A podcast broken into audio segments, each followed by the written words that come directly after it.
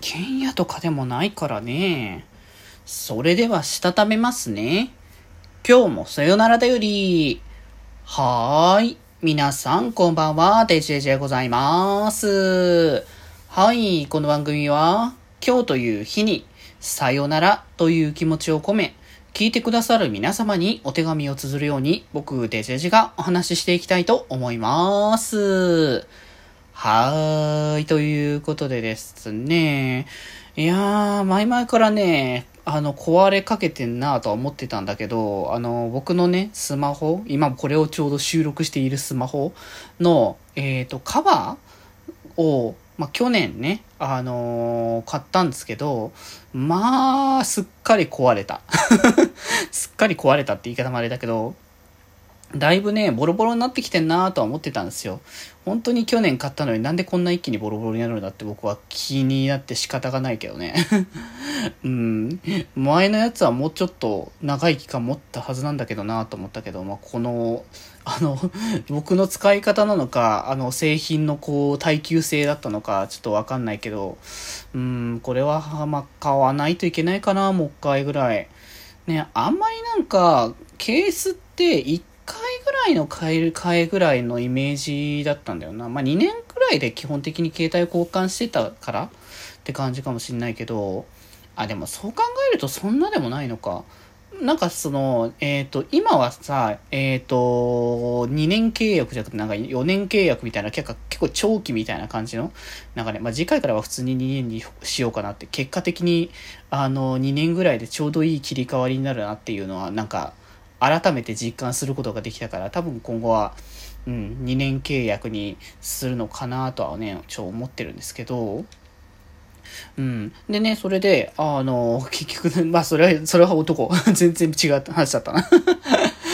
まあ、なんて、ちょっとね、どっかのタイミング買いに行きますよ、またね。はい。で、えー、今日はね、えっ、ー、と、ワードトークからなる、えっ、ー、と、ランダム単語学習からなるワードトークですね。はい。ということで、今回出てきたのが、えー、物置ですね。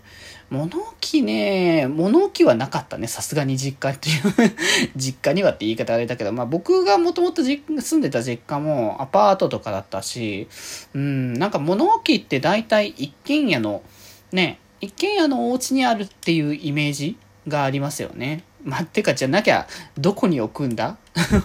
どこに置くんだ？お前っていう感じのところの方が多分ね、強いと思うので、うん。あの、置いて、置く場所がある多分、一人暮らしや一軒家のお家じゃないとないのかなって感じはしますけど、でも物置って、結局あの、あれよね、家の外にね、あるっていう感じのところだから、あのー外に置いといても大丈夫そうなものを入れとくって感じなのかなうん。なんかね、あのー、それこそ、なんか体育とかのなんか授業で使ってたさ、あの、縄跳びとかさ、ああいうのってどこに置いとくっていうと家の中に置くともちょっと違うみたいな感じだから、なんか多分僕が使っ、やったと、僕がね、あの、縄跳び使ってた時は実家のなんかロッカーのところになんか置いといて、で、それをこう持ってくみたいな感じだったかな。あ、それか学校に置いてたっけ？うん。でも縄跳びあんまうまくなかったんですよね、僕。そんなにこう得意ではない。まあもともと運動自体がね、好きとは思ってなかった時代だったしね、昔はね。まあ、だからそういう意味で、あのー、嫌だなっていう気持ちもちょっと持ちながらね、あのー、縄跳びとかね、やってた気がしますけど、まあ、そんなのもね、多分、置き場所的には実家だったらロッカー、ロッカーじゃない、えっ、ー、と、玄関口とかそっち側になるのかなって感じだけど、なんかそういったもっとなんだろう、それこそ自転車、自転車は自転車よくか。なんか古くなったなんかね、それこそなんだ、昔使ってた、子供の頃使ってた三輪車みたいなものとかを、まあ、捨てるのもあれだし、逆にこう家のところに置いとくのもあれだなって感じになってくるとかだったら、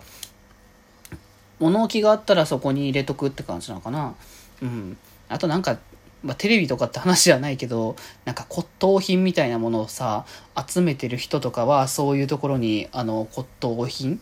のものを置いておいて、みたいな感じになるのかな。でもなんかそうなってくると、なんか物置っていうよりか、なん、なんていうの、勝手なイメージだけど、蔵？蔵みたいななんか、古い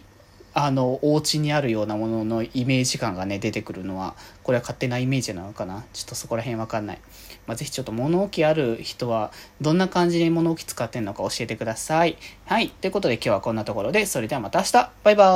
ーイ